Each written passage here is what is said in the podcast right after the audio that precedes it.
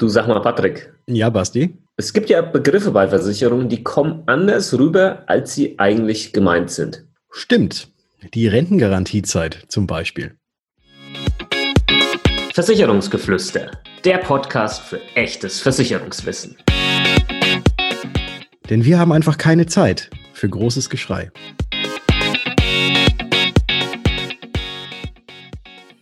Hallo und herzlich willkommen zu einer neuen Episode des Versicherungsgeflüster Podcast. Mein Name ist Patrick von Was ist Versicherung und heute wie immer mit dabei der Basti von Versicherung mit Kopf. Grüß dich, Basti.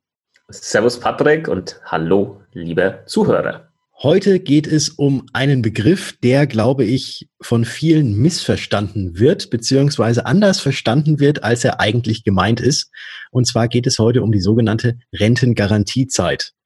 Und dieser Begriff ist, äh, ja, suggeriert natürlich irgendwie, oh, kriege ich meine Rente über eine gewisse Zeit, äh, gewisse Garantie habe ich drin. Ähm, also es stehen halt drei Sachen, einmal die Rente, die Garantie und die Zeit drin. Und man glaubt erstmal vermeintlich, dass es etwas anderes ist, als das Ganze überhaupt ist. Wie ist es denn eigentlich, Basti? Ja, eigentlich ist es wie so oft ganz anders, aber eigentlich auch wieder ganz einfach. Also der, der Mythos ist erstmal, dass es nichts damit zu tun hat, wenn du zum Beispiel eine private Rentenversicherung abgeschlossen hast, vielleicht eine Riester-Rente, vielleicht eine Basisrente oder vielleicht einfach eine ganz äh, normale, private, vorgebundene Rentenversicherung in der dritten Schicht, ja. Egal, was du davon abgeschlossen hast, die Rentengarantiezeit spielt hier eine Rolle. Aber sie spielt keine Rolle in Bezug darauf, wie lange du als derjenige, der diese Rentenversicherung abgeschlossen hat, später mal seine Rente bekommt. Das ist das Allerwichtigste. Du bekommst immer als der Versicherungsnehmer, als die versicherte Person, als der jemand, der später mal diese Rente kassieren soll, immer lebenslang deine Rente gezahlt. Das ist ja das Coole an einer privaten Rentenversicherung, dass man hier lebenslang seine Rente bekommt und eben das Langlebigkeitsrisiko abgesichert ist. Das heißt, hier können wir jetzt schon mal einen Haken dran machen. Das hast du jetzt verstanden. Die Rentengarantiezeit hat nichts damit zu tun, wie lange du selbst als derjenige, der diese Versicherung abgeschlossen hat, seine Rente gezahlt bekommt. Die kriegst du, solange du lebst und wenn du 200 Jahre alt bist. Scheiß egal. Lebenslang. So, Patrick. Ja, das, das, ist, ist geklärt. Es geht jetzt geklärt. nicht, es geht nicht um denjenigen, der diese Rente selbst bekommt, für sich abgeschlossen hat, für sich selbst Altersvorsorge betrieben hat. Um wen geht es dann dann so wirklich? Es geht, wenn man es so sagen möchte, um die Hinterbliebenen. Weil, ja, es geht um die Hinterbliebenen. Das ist, das Punkt. ist das. Punkt. ja. aus. Es geht um die Hinterbliebenen. Weil, wenn nämlich in so einer Rentenversicherung eine sogenannte Rentengarantiezeit mit vereinbart ist, dann ist es so, dass diese Rentengarantiezeit eigentlich nur besagt, wie lange es ab Rentenbeginn auf jeden Fall diese Rentenzahlung gibt, solltest du innerhalb dieser Zeit, innerhalb dieser Rentengarantiezeit versterben. Das ist, glaube ich, so die richtige Erklärung. Mhm. Aber es ist natürlich ein bisschen abstrakt. Abstrakt, genau. Und deswegen lass uns doch einfach mal ein Beispiel machen. Ein Beispiel. Zum Beispiel, man hat eine Rentengarantiezeit vereinbart von 15 Jahren. Und man geht in Rente und verstirbt nach fünf Jahren dann wäre es ja normalerweise so, dass dann halt ja die Rente eben nicht mehr weitergezahlt wird. Wenn man jetzt, wie in diesem Beispiel, nach fünf Jahren verstirbt, aber eine Rentengarantiezeit von 15 Jahren hat, hat man ja quasi schon fünf Jahre davon aufgebraucht. Dann verstirbt man und dann bleiben noch zehn Jahre übrig. Und diese zehn Jahre, die wird die Rente, die man selbst gekriegt hat, weil sie einem ja selbst nicht mehr ausgezahlt werden kann, weil man schon verstorben ist, dann trotzdem weitergezahlt, eben dann an die Hinterbliebenen, die man angegeben hat. Und dann ist die Rentengarantiezeit vorbei und dann gibt es auch kein Geld mehr für die Hinterbliebenen, aber eben für diese Zeit der Rentengarantiezeit gibt es auch für die Hinterbliebenen weiterhin die Kohle. Richtig. Genau, so sieht's aus. Wichtig an der Stelle nochmal einfach, dass man weiß, es wird bei einer Rentengarantiezeit, wie in diesem Beispiel von 15 Jahren, wird immer die Zeit dann abgezogen, wo ähm, man selbst dann schon diese Rente bezogen hat. Ja, wenn du jetzt schon fünf Jahre bekommen hast, dann gibt es halt nicht nochmal weitere 15 Jahre, das für die Hinterbliebenen, sondern halt nur 10. Ähm, wie lange kann man so eine Rentengarantiezeit abschließen, Patrick? Also wann man sie abschließen kann, ist natürlich bei Vertragsbeginn. Also wenn man selbst diese Rentenversicherung macht, dann kann man das schon mal angeben, wie hoch denn oder die, wie lange die Rentengarantiezeit sein soll. Die tatsächliche Zeit ist von Versicherer zu Versicherer unterschiedlich. Die meisten machen allerdings eine Rentengarantiezeit bis zum fiktiven 90. Lebensjahr. Also wenn man jetzt äh, quasi mit, mit bis 67 quasi seine oder ab 67 seine Rentenversicherung bekommt, kann man schon bei Vertragsbeginn sagen, ich hätte gern nochmal 23 Jahre Rentengarantiezeit, dass eben bis zum fiktiven 90. Lebensjahr ähm, auch an die Hinterbliebenen dann diese Rente bezahlt würde. Genau, man könnte jetzt aber auch hergehen, könnte jetzt zum Beispiel sagen, ich möchte halt nur fünf Jahre haben. Genau. Geht auch. Das geht auch. Macht. Das geht auch. Das ist halt jetzt so die Frage, äh, ja. die wir vielleicht jetzt mal so ein bisschen eingehen können. Macht überhaupt so eine Rentengarantiezeit, so eine Vereinbarung dessen, macht das denn überhaupt Sinn? Und wenn ja, eventuell für wie lange oder macht es eigentlich überhaupt gar keinen Sinn? Und was ist der Vor- und was ist der Nachteil? Das waren jetzt viele Fragen. Ich hm. überlasse dir einfach mal die Beantwortung einer dieser. Ich, darf ich nicht alle machen? Ja, eine möchte ich auch gerne. Du darfst da nochmal okay. zurückfragen. Gut.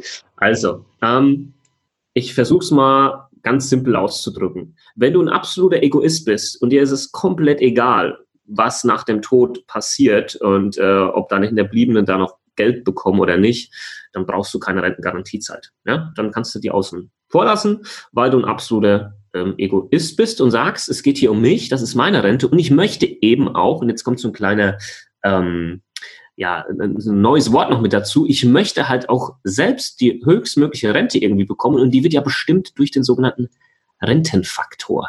Mhm. Ähm, und ähm, je höher der Rentenfaktor, desto höher deine monatliche Zahlung. Wir möchten jetzt nicht weiter eingehen auf den Rentenfaktor, was das ist, ähm, aber der bestimmt diese monatliche Zahlung. Und je länger deine Rentengarantiezeit, desto niedriger dieser Rentenfaktor.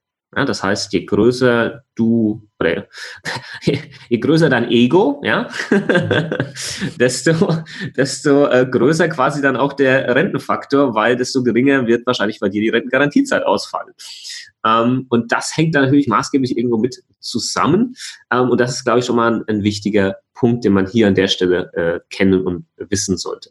Ja, das ist richtig. Okay, du kannst die zweite Frage jetzt auch noch. Du wolltest ja alle Fragen beantworten. Okay, ähm, was war die zweite? Was war die zweite Frage? Ähm, ja, wir hatten wir es hier, macht das Ganze Sinn? Äh, ja, nein, ja. vielleicht. Und wenn ja, wie lange? Okay, genau. Also ähm, grundsätzlich, wie gerade eben schon gesagt, das sind die Auswirkungen, ähm, je nachdem, wie lange du die wählst. Ist das jetzt überhaupt generell sinnvoll? Ähm, ich gehe jetzt mal davon aus, dass wir alle hier und natürlich auch du als Zuhörer jetzt vielleicht nicht unbedingt die größten Egoisten sind, sondern wir schon irgendwo sicherstellen wollen, dass es eine gewisse hinterbliebenen Versorgung gibt für den Fall, dass wir dann im Rentenbezug sterben, ähm, sollte man das schon vereinbaren. Ich persönlich halte jetzt natürlich nicht wirklich viel davon, von nur fünf Jahren Rentengarantiezeit. Das ist so ein bisschen witzlos. Warum? Naja, ich gehe schon davon aus, dass fünf Jahre schon eher wahrscheinlich sind, dass man die auch selbst erlebt. Und äh, wenn dann diese fünf Jahre durch sind äh, und man da danach stirbt, dann gibt's halt nichts mehr für die Hinterbliebenen, weil halt, ähm, ich habe es vorhin gehört, ähm, dass ja dann abgezogen wird, was man schon selbst bekommen hat, die Zeit äh, oder die Jahre. Das heißt, ähm, das sollte schon ein bisschen mehr sein, also so 15, 20 Jahre ist schon nicht verkehrt. Man kann natürlich auch immer das Maximum nennen, muss aber im Hinterkopf haben, dass sich das eben auswirkt auf den Rentenfaktor und der ähm, sinkt. Und wenn der sinkt, dann sinkt deine monatliche Rente. Also Fazit, sinnvoll, ja, auf alle Fälle.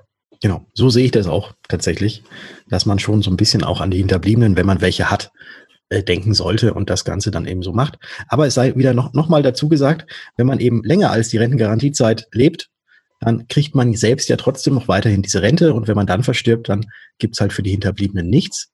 Eventuell gibt es aber noch etwas, weil es kann nämlich sein, dass man solche Verträge hat, wo es dann trotzdem noch äh, etwas gibt, und zwar das, was vom anfänglichen Kapital vielleicht noch übrig ist und was noch nicht ausgezahlt wurde. Genau, das ist auch wieder Versicherer abhängig. Nicht jeder Versicherer bietet das an. Ähm, für dich ist wichtig zu wissen, wenn du sagst, okay, Moment mal, das klingt eigentlich ganz nice und das ist eigentlich eine Option, die ich äh, eher wahrnehmen möchte, ähm, dann ähm, ist es uns einfach wichtig, dass du das schon mal gehört hast. Und zwar gibt es neben der Rentengarantiezeit als Hinterbliebenenversorgung auch die sogenannte Restkapitalisierung. Nochmal, nicht bei jedem Versicherer, ja, muss man gucken. Und ähm, die besagt ganz einfach, wenn du verstirbst, du beziehst die Rente, kann an was die von mir aus jetzt schon 20 Jahre bekommen. Und dann äh, verstirbst du und dann hast du Restkapitalisierung vereinbart in deinem Vertrag. Und dann würde alles, was an Restkapital noch da ist, ausgeschüttet werden an deine Hinterblieben. Also quasi auf einmal hier, zack, so viel Kohle war noch da, hier für euch. Genau. Das ist ja in etwa, also das kann man ja vielleicht noch so ein bisschen, um jetzt nochmal das Ganze abzugrenzen, weil viele sagen ja, ja, wozu brauche ich überhaupt eine Rentenversicherung? Äh, ich mache das Ganze mit dem Banksparplan und äh, oder mit irgendwelchen anderen Fondssparplänen, allerdings jetzt nicht über eine Rentenversicherung und sammle mir dann einfach jetzt einen ganz großen Haufen Geld an, von diesem Haufen ich dann meine Rente quasi selbst finanziere und mir da immer stückchenweise was rausnehme. So in etwa ist das ja eigentlich auch bei einer Rentenversicherung, dass du ja auch äh, zu, Le zu Lebzeiten wollte ich gerade sagen, also zu der Phase bis zur Rentenzeit äh, Geld einzahlst und der Versicherer das Ganze ja für dich vernünftig managt und dann auch am Ende großes, äh, großer Batzen Geld beim Versicherer ist, aus diesem Batzen er dir dann diese Rente gibt. Allerdings ist es so, wenn du halt ja, äh, also wenn, wenn du halt diese Rente dann beziehst und irgendwann eigentlich mal das Kapital, was angesammelt war, weg ist, weil du nämlich so lange lebst, dass du das, wenn du das auf dem Banksparplan gemacht hättest, jetzt eben keine Kohle mehr hättest, dann zahlt der Versicherer trotzdem das Vereinbarte weiter. Und das ist eben das, was du auch vorhin angesprochen hast, dieses Langlebigkeitsrisiko, was über eine Rentenversicherung eben abgesichert ist. Und dann macht es eben auch, äh, ja, dann macht es auch nichts aus, wenn man 200 wird, weil die Versicherung einem im Vorfeld schon versprochen hat, wir zahlen dir das Ganze ein Leben lang. Auch wenn eigentlich kein Geld mehr da ist. Genau. Aber wenn man dann sterben sollte und es ist noch Geld da und man hat Restkapitalisierung vereinbart, wird dieses Restkapital ausgeschüttet an die Hinterbliebenen. Auch hier gibt es natürlich wieder einen, ich will jetzt nicht sagen einen Haken, aber einfach etwas, was man wissen muss. Äh, in der Regel ist es so, wenn man Restkapitalisierung wählt in seinem Vertrag anstelle von einer Rentengarantiezeit, ist der Rentenfaktor nochmal um einiges niedriger, was, hast du jetzt gelernt, dazu führt, dass deine monatliche Rentenzahlung natürlich auch wieder um einiges niedriger ausfällt. Ja, ähm, der Rentenfaktor, der berechnet sich ja durch Sterbetafeln und hin und her und was weiß ich. Und ähm, der Versicherer kalkuliert ja eben. Ein Versicherer machen ja den ganzen Tag nichts anderes als zu kalkulieren. Und der Versicherer weiß natürlich, okay, wenn der Kollege jetzt hier Restkapitalisierung wählt, dann ist die Wahrscheinlichkeit für mich als Versicherer doch hoch, dass ich halt da mehr zahlen muss an den Kunden unterm Strich als bei einer Rentengarantiezeit. Weil bei einer Rentengarantiezeit kann es ja schon sein, dass, ähm, naja, der bezieht erstmal seine Rente eine gewisse Zeit, dann stirbt er, dann muss ich noch die Rentengarantiezeit erfüllen. Aber wenn die durch ist, dann ist die Wahrscheinlichkeit doch hoch, dass immer noch Kapital vorhanden ist, was dann eben an die versicherten Gemeinschaft zurückfällt und halt nicht ausgezahlt werden muss. Ja?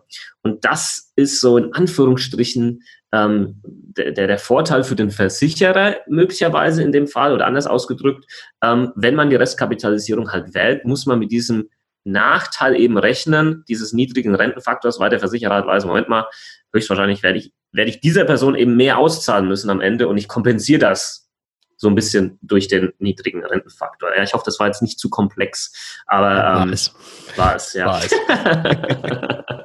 ja, es ist aber es ist ein Thema, ähm, über das man sprechen muss. Und wichtig für euch, Leute, das sind jetzt hier keine Beratungen, was wir machen, sondern wichtig ist, dass du aus dieser Folge mitnimmst, okay, Rentengarantiezeit, Restkapitalisierung.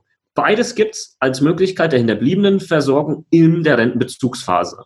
Und dann kann man sich mal anschauen, was für einen selbst hier am meisten Sinn macht und welche Auswirkungen das auf den Rentenfaktor hat, wenn man das eine oder das andere wählt. Ja, und wie sich das dann eben auf deine monatliche Rentenzahlung auswirkt. So, das war es doch jetzt nochmal gut zusammengefasst, Patrick, oder? Äh, super, super, Bombe zusammengefasst. Und dann können wir eigentlich diese Episode auch schon wieder beenden. Und wenn ihr noch weitere Bombe zusammengefasste Informationen haben möchtet, dann folgt doch einfach mal dem Basti auf Instagram, weil da haut er täglich Bombe zusammengefasste Geschichten raus. Ihn findet ihr dort unter Versicherung mit Kopf. Und wenn ihr eh gerade schon auf Instagram seid, würde ich mich auch freuen, wenn ihr mal kurz bei mir vorbeiguckt unter Was ist Versicherung? Und wenn ihr das Ganze jetzt gerade, diesen Podcast, auf eurer Lieblings-Podcast-App auf Apple-Gerät anguckt, oder äh, nicht anguckt, sondern anhört, anguckt sage ich schon, anhört, dann würden wir uns natürlich auch sehr freuen, wenn ihr uns eine Rezension hinterlasst und euch da vielleicht mal zwei, drei Minuten Zeit nehmt dafür. Das würde uns richtig gut freuen, weil damit helft ihr uns, dass unser Podcast noch mehr Aufmerksamkeit bekommt und ähm, ja, wir eben noch mehr Leuten mit dem Versicherungsfachwissen weiterhelfen können. Exakt. An dieser Stelle auch schon mal vielen Dank von mir dafür. Danke. Und ehrlich gesagt, danke. Wir hören uns. In der nächsten Folge. Ciao. Ciao.